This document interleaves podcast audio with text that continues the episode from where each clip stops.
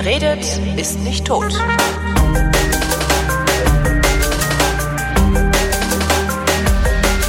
Willkommen zum Geschichtsunterricht der Co-Produktion von Vrindt und DLF Nova. Und wie immer, wenn Geschichte ist, ist Matthias von Hellfeld nicht weit. Doch eigentlich schon, der sitzt in Köln, ich in Berlin. Hallo Matthias. Ja, das sind immerhin 500 Kilometer. Oder ja, so, sogar noch ein bisschen mehr. Ähm, ich glaube, so mehr, okay. aber egal. Thema ich heute. Jetzt Luftlinie. Genau. ich glaube, Luftlinie sind es 550 oder sowas sogar. Thema heute, die OPEC, die ja. Organisation der Erdöl exportierenden Länder. OPEC, ja. nicht OPEC, aber mit OPEC kann man Leute verwirren. Seit wann gibt's die eigentlich? Also wir sind fast auf dem Stichtag sozusagen, am 14. September 1960 gegründet. Ah. Ähm, der Gründungsort, äh, der Place to be sozusagen, war damals Bagdad. Und da kann man mhm. natürlich schon daraus ableiten, sozusagen, wer eines der Gründungsmitglieder damals war, nämlich der Irak. Dazu war noch dabei der Iran, Kuwait, Saudi-Arabien und Venezuela. Das waren die, ich sag mal, Ursprungsgründer der berühmten OPEC. Später kam dann noch Algerien dazu, Katar, Libyen, Nigeria, ähm, ich glaube sogar die Vereinigten Arabischen Emirate. Ähm, und die haben sich damals zusammengetan, um im Grunde genommen zwei, drei Dinge sozusagen herzukriegen. Und zwar erstens, sie wollten eine gemeinsame Erdölpolitik machen. Ja. Das bedeutete, dass man in diesem Kreis sich verabredet, wie viel Öl gefördert wird, wie es exportiert wird, wie man äh, Preise festlegt, also eine Art Kartellpolitik dann auch betreibt, um das den sehr schwankenden Erdölpreis sozusagen in den Griff zu bekommen, weil einige dieser Länder natürlich fast abhängig davon waren oder sehr abhängig davon ja. waren, wie viel Öl sie exportierten und zu welchem Preis sie dieses Öl verkaufen konnten. Das war der erste Punkt. Der zweite Punkt, das Problem, und das ähm, war eigentlich das massivste Problem, bis dahin verhinderten multinationale Erdölgesellschaften, Ölmagnaten, die internationale Ölindustrie genau das, was da in Bagdad stattgefunden hat, nämlich ah. eine Konzentration der Erdöl exportierenden Länder. Den war den Gesellschaften, also Esso und Shell und wie sie alle hießen. Standard Oil. Genau. Standard Oil denen war es natürlich am liebsten, mit einem kleinen Land zu verhandeln. Sagen wir einfach mal Kuwait. Mhm. Dann konnte man sagen, pass auf, ihr kriegt für das so und so viel, für so ein Fass und dann nehmen wir euch so und so viel ab und dann habt ihr viel und wir wenig zahlen wir und überhaupt und bla bla bla. In dem Moment, wo die aber sagen, mhm. nee, wir sind nicht alleine, sondern es sind schon mal fünf andere Länder dabei, die eben ich sag mal, einen ordentlichen Teil des auf der gesamten Welt benötigten Öls zusammen produzieren und wir alle sagen jetzt, kostet so und so viel, das ist natürlich dann schon für die multinationalen Konzerne relativ komplizierter geworden. Das heißt, die haben nicht, die, die sind nicht einfach hingegangen, haben sich jetzt so, wir beherrschen jetzt die Welt, sondern die sind hingegangen, haben gesagt, so, wir brechen jetzt das Monopol derer, die bisher die Welt beherrscht wollen. haben. Ah. Wir wollen das. Das war, das war schon einer der Punkte. Sie wollen im Grunde genommen ein Ende. Das war der dritte Punkt des Preisdiktats. Ja. Ja, und dieses Preisdiktat oder diese Diktate wurden eben durch die Erdölgesellschaften ähm, vorgenommen. Und wir reden ja vom Jahr 1960. Und wir reden natürlich auch davon, dass die Erfahrung, die sie hatten, als sie 1960 ähm, die OPEC gegründet hatten, das waren die 50er Jahre. Mhm. Ja. So, jetzt äh, überleg mal ganz kurz. In den 50er Jahren passiert in Europa der Wiederaufbau nach dem Zweiten Weltkrieg. Da passierte im Pazifikraum der Wiederaufbau nach dem Zweiten Weltkrieg. Das heißt, dort wurde Öl in Unmengen gebraucht, mhm. ähm, weil eben ähm, ich sag mal, der, Schmierstoff der Wirtschaft hieß es da ja auch, das schwarze Gold. Ja? Gleichzeitig ähm, fing, fing die Dekolonialisierung an. Das heißt, ein, ein, ganz neues Selbstbewusstsein, Selbstvertrauen auch der Länder, die früher beherrscht wurden vom Westen. Ne? Allerdings, es waren, es kamen viele Dinge zusammen, aber für den Erdölpreis hat das überhaupt nichts ausgemacht. Das kostet, jetzt muss man sich mal auf der Zunge zergehen lassen im Vergleich zu heute. Das berühmte Barrel, mhm. ja, also das Fass Rohöl, das sind glaube ich 159 sind es glaube ich. Ja. Genau, 159 Liter, kostete knapp drei US-Dollar. Oh, fein. Ja, jetzt muss man fairerweise dazu sagen, der US-Dollar war damals vier Mark Westwert, also zwei Euro heute. Ähm, also sagen wir mal, im Vergleich zu heute wären das irgendwie sieben bis acht Dollar. Ja. Plus Inflation, ne? Das ja, Inflation. Kau also Kaufkraft bereinigt, ja, aber trotzdem aber Kaufkraft bereinigt ist es wahrscheinlich immer noch ein, ein Witz gewesen, ja, ja. Genau. So. Ähm, also die, das war der Preis. Und das zweite Problem, was die hatten, war immer dann, wenn es irgendwelche politischen Entwicklungen gegeben hat, ähm, für die sie wirklich nichts konnten, wir reden jetzt von den Erdöl exportierenden Ländern, mhm. dann ähm, sprang der Preis nach oben oder er fiel ins Bodenlose nach unten. 1953 beispielsweise gab es einen Putsch im Iran, da haben England und die Amerikaner mitgeholfen. Ähm, da wird der berühmte Premier oder berüchtigte Premier Mossadegh gestürzt ah, ja. und Zahedi wird intronisiert. Das bedachtete, sofort konnte man das sehen am äh, Ölpreis, der bei solchen Gelegenheiten in die Höhe schoss. Mhm. 1956 gab es die Suez-Krise. Da erinnern wir uns alle, der Suezkanal wurde auf einmal von Ägypten zugemacht. Die Israelis haben mit Unterstützung der Groß, äh, von Großbritannien und Frankreich den Krieg äh, gegen Ägypten angefangen und ihn nach relativ kurzer Zeit gewonnen. Auch das war ein nach oben gehender Preis. Gleichzeitig aber konnte man auch sehen, wie, der, wie die ähm, Preise nach unten gehen konnten. Und für uns auf der anderen Seite, also wir beide haben ja noch nicht gelebt, aber für die westliche Welt sozusagen waren solche Ereignisse natürlich eine Katastrophe, weil dann auf einmal das zu importierende Öl doppelt so viel kostete oder keine Ahnung, jedenfalls extrem teuer wurde im Vergleich zu dem, was es vorher gekostet hat. So, und um dieses versuchsweise auszugleichen und auf einem einigermaßen Level zu halten, zwar im Sinne der OPEC, war eben diese Organisation gegründet worden. Und dann fingen die, ähm, die Mitgliedstaaten auch sehr schnell an, zum Beispiel ihre Fördermengen zu drosseln. Mhm. Und ähm, wenn, wenn du das Angebot verknappst, dann steigt der Preis. Und äh, das haben sie mal ausprobiert. Ich sage mal einfach, jetzt nicht, nicht einfach so, aber es, haben, es hat stattgefunden im Oktober 1973. Die erste stieg, Ölkrise, Sonntagswahlverbote. Genau, da, stieg, da ja. stieg der Preis innerhalb von 24 Stunden Stunden von drei auf fünf Dollar. Das ist ungefähr 70 Prozent mehr. Mhm. Und ein paar Tage später oder ein paar Wochen später war, und da erinnern sich vielleicht der ein oder andere unserer Hörerinnen und Hörer zu oder Userinnen und User, gab es die autofreien Sonntage. Hm. Ja, da wurde, das habe ich auch gemacht, auf der Autobahn Rad gefahren. Und das war sehr schön, weil die Ich kenne nur die plan. Bilder, da war ich noch zu jung. Da konntest du schön drauf Gas geben und ähm, das war toll. Ja, ähm, so, dann kam 1979 im Februar, wir erinnern uns, äh, die Revolution im Iran, die Rückkehr des Ayatollah Khomeini. Mhm. Und anderthalb Jahre später war der Preis für einen Barrel Öl bei 39,50 Dollar.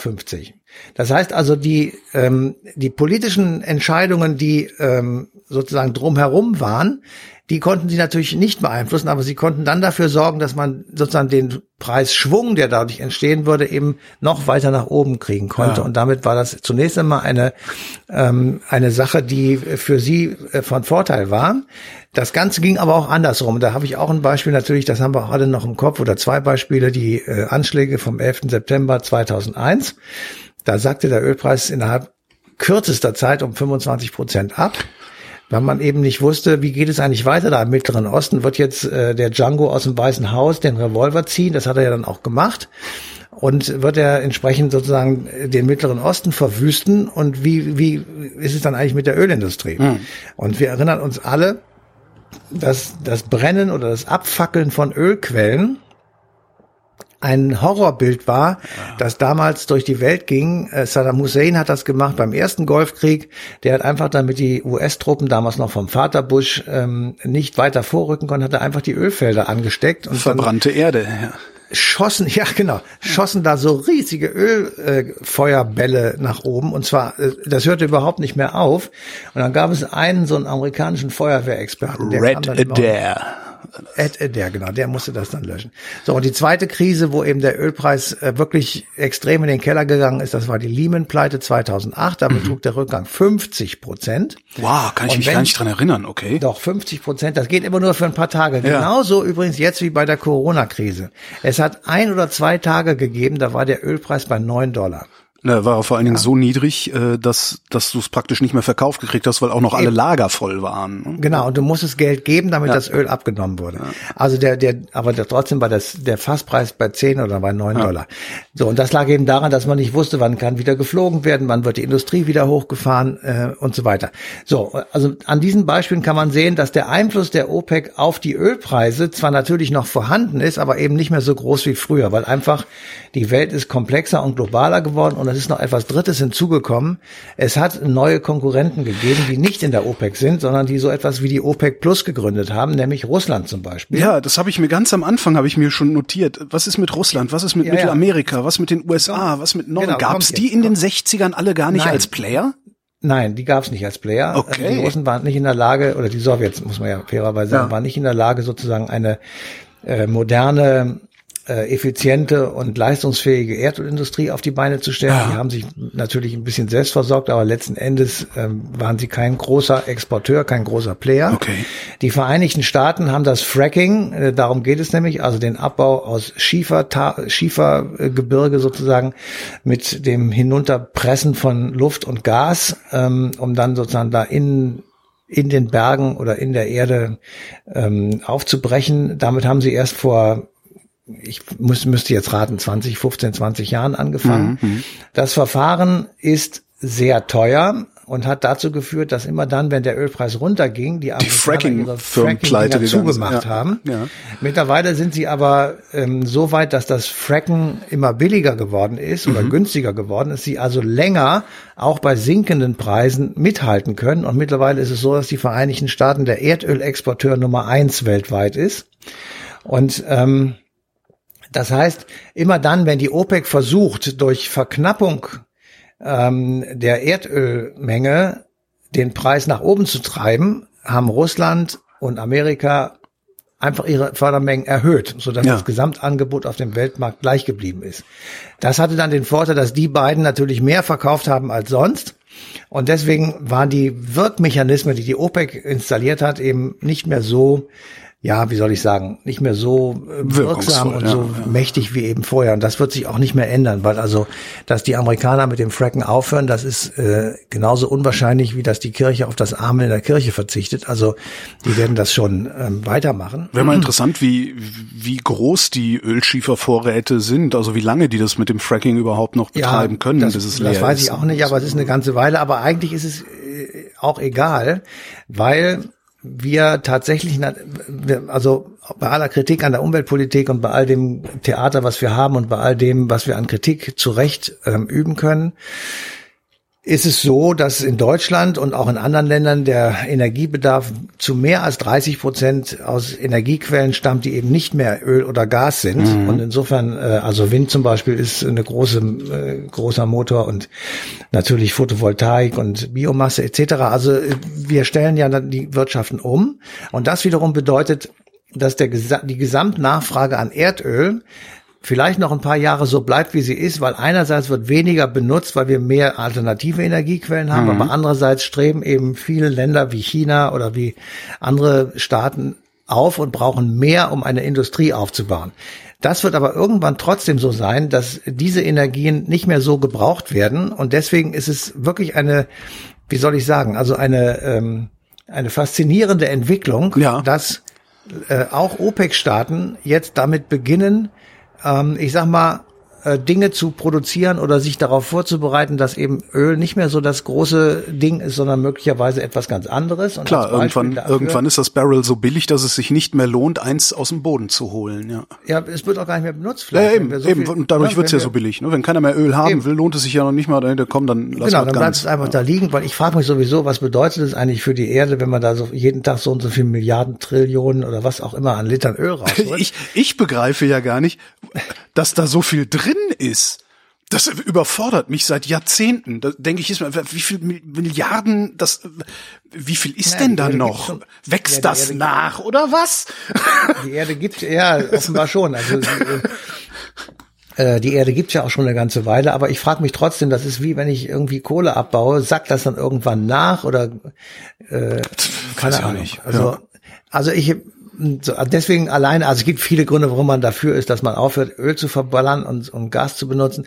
Also jedenfalls Saudi-Arabien, das ist ja so ein Erdöl exportierender Staat, der alleine davon abhängt. Die haben bis vor zehn Jahren überhaupt keine Steuern erhoben, weil mhm. sie so viel Geld hatten, dass sie alles das, was der Staat braucht, sozusagen daraus finanzieren konnten. Sehr gefährlich. Sie haben jetzt Sie haben jetzt tatsächlich eine Mehrwertsteuer eingeführt und mussten die neulich von 5 auf 15 Prozent erhöhen. Und die haben eine Vision 2030 ausgegeben als äh, Staatsziel sozusagen. Mhm. Und ähm, die haben gesagt, also 2016 ist der Anteil an den Staatseinnahmen von Öl und Gas 47 Prozent des Bruttosozialproduktes. Und im Jahr 2030 soll es nur noch 11 Prozent sein. Und die Lücke, die da entsteht, soll durch Photovoltaik äh, geschlossen werden. Sie möchten bis 2030 Weltmarktführer bei Photovoltaik sein, also bei auf diesem Wege hergestelltem Strom. Mhm. Also ein Viertel des Energiebedarfs aus Sonnenenergie, der weltweit benutzt wird. So. Und dafür bauen sie jetzt wie die Blöden äh, in der äh, saudi-arabischen Wüste, die eh nur von Kamelen und von irgendwelchen Skorpionen, Touristen, Skorpionen, schnell laufende Skorpione und über den heißen Wüstensand ähm, äh, benutzt wird. Da bauen sie jetzt halt eben diese Photovoltaikanlagen auf und das stört niemanden und das ist eben sehr produktiv und da könnte ich mir sehr, sehr gut vorstellen, ähm, dass das Ende des Ölbooms wirklich äh, sehr bald erreicht sein wird, weil einfach diese Dinge ähm, eine vernünftige und funktionierende Alternative sind. Und wir werden jetzt einfach überlegen müssen, und das äh, machen die Deutschen ja auch, die haben jetzt gerade, ähm, ich glaube, in Marokko ähm, so einen Staatsvertrag geschlossen und viel Geld in die Hand genommen, um dort eben entsprechende ähm, Energien herzustellen oder zu generieren aus Sonnenenergie. Mhm. Die Frage ist einfach nur, wie wir das hierher transportiert kriegen. Und ähm, da weiß ich jetzt schon, wird es sehr viel Stress geben mit Umweltexperten, die sagen, wir können auf gar keinen Fall ein langes Kabel durch das Mittelmeer legen ähm, weil da irgendwelche ähm, erdnah kriechenden Kröten, ähm, keine Ach, Ahnung. weiß ich gar nicht, ob das, das tatsächlich werden. so ein Problem ist. Im Zweifelsfall kannst du das Kabel halt über äh, Gibraltar spannen oder irgendwie nee, sowas. Kannst du nicht. Ich, ich meine, was, sie, was sie ja machen könnten, zum Beispiel, ähm, das ist ja so meine Vermutung, darum wird halt gerade auch so viel über Wasserstoff, Wasserstoff, Wasserstoff-Technologie ja, ja. äh, gefaselt. Ähm, da unten hast du halt dermaßen viel Energie, also du kannst halt dermaßen viel Strom erzeugen, dass es ähm, der wie nennt man das, also der, der Verlust bei der Erzeugung von Wasserstoff, der Energieverlust nicht mehr so stark ins Gewicht fällt. Das ja. heißt, sie werden Wasserstoff produzieren, das über Pipelines irgendwie vielleicht nach Nordeuropa ja, die müssen bringen. irgendwie laufen, die müssen irgendwie übers Wasser. Ja, ja, klar, irgendwie muss das rüber. Ähm, genau. Meinetwegen Flüssiggas, Schiffe und so. Also, ja. weil es ist ja also schon, es ist ja schon gelöst werden. Ja, ja, eben. Und es, ist ja schon irgendwie ein bisschen auffällig, dass äh, äh, gerade uns versucht wird zu verkaufen, dass wir demnächst alle mit Wasserstoffautos rumfahren, was nicht passieren ja. wird. Ja, ähm, ist ja egal. Du, du fahr du mit deinem Elektroding weiter, ist kein Problem. ähm, wir gucken einfach, wo deine Batterie landet, jedenfalls nicht in meiner Taschenlampe. Also egal. Wir, wir haben ähm, was wir zur Kenntnis nehmen, ist jetzt egal, welche Quelle wir nehmen und egal, was wir gut finden, Wasserstoff oder Batterien, ist egal. Wir sind auf dem Weg davon, wegzukommen von dem, wozu die OPEC 1 gegründet wurde. Und hm. deswegen fand ich äh, die, diese Sendung irgendwie auch sehr spannend, weil das so ein kleiner ähm, es ist so, so ein kleiner Zwischenstopp, den wir gerade äh, erleben. Und man kann tatsächlich sagen, es ist im Grunde genommen jedes Jahr wird der Anteil, der wir, den wir an äh, erneuerbaren Energien verwenden, also ja. zum Betrieb von Firmen, von Autos, von äh, Lampen und so weiter, der wird jedes Jahr größer. Und wir haben noch wir nicht mal angefangen, uns Batterien in die Keller zu bauen, um genau. ne, da, da wir sind können, wir noch ja, gar genau. nicht. Speicherung ist ja hat Speicherung hat noch gar nicht angefangen richtig, und wir sind schon so weit. Ja. Da wird geforscht Ach, und Problem und ist das nicht. Das, man kriegt es nicht richtig in den Griff, was doch, ich doch. bisher mitbekommen habe. Ich habe kürzlich, oh, das heißt kürzlich, vergangenes Jahr habe ich mit Claudia Kempfert, ist eine Energieökonomin ja. vom äh, Deutschen Institut für Wirtschaftsforschung, ja. drüber gesprochen. Äh, kann man auch nachhören, wenn ich dran denke, verlinke ich das hier. Äh, die sagte, das ist überhaupt kein Problem. Speicherung äh, von, von äh, regenerativer, regenerativ erzeugter Energie ist kein Problem. Das einzige Problem ist, dass die Politik sich weigert, entsprechende Rahmenbedingungen herzustellen, okay. so dass sich die Firmen trauen, in diese Speichertechnologien, die längst entwickelt sind, zu investieren. Das ist der Witz an der Sache. Das heißt, wir und, und wir haben schon 30 Prozent. Was glaubst du, was hier erst los ist, wenn wir anfangen, den Scheiß auch noch zu speichern? Ja, also das ja. wird super. Ja, das wird so. Also ich finde auch. Also das ist eine großartige Idee. Kultur an. Alles, alles äh, äh, prima. Und wie gesagt, also der, wir haben jetzt so einen Zwischenschritt und deswegen fand ich jetzt 60 Jahre nach Gründung der OPEC, das ist ja auch schon eine ganz schön lange Zeit, ähm, vielleicht nochmal 60 Jahre, dann hat sie sich ad absurdum geführt. Dann ist sie einfach obsolet geworden und dann hat die Menschheit, so sie dann noch existiert, ähm, ein Megaproblem gelöst. Und ich finde es ein bisschen schade, dass ich wahrscheinlich das Ende nicht mehr mitbekommen würde. Ja. Werde. Das finde ich da, das ist echt sehr, sehr ärgerlich. Dafür, ich, ich kann dir aber einen, einen Trosttropfen geben. Was?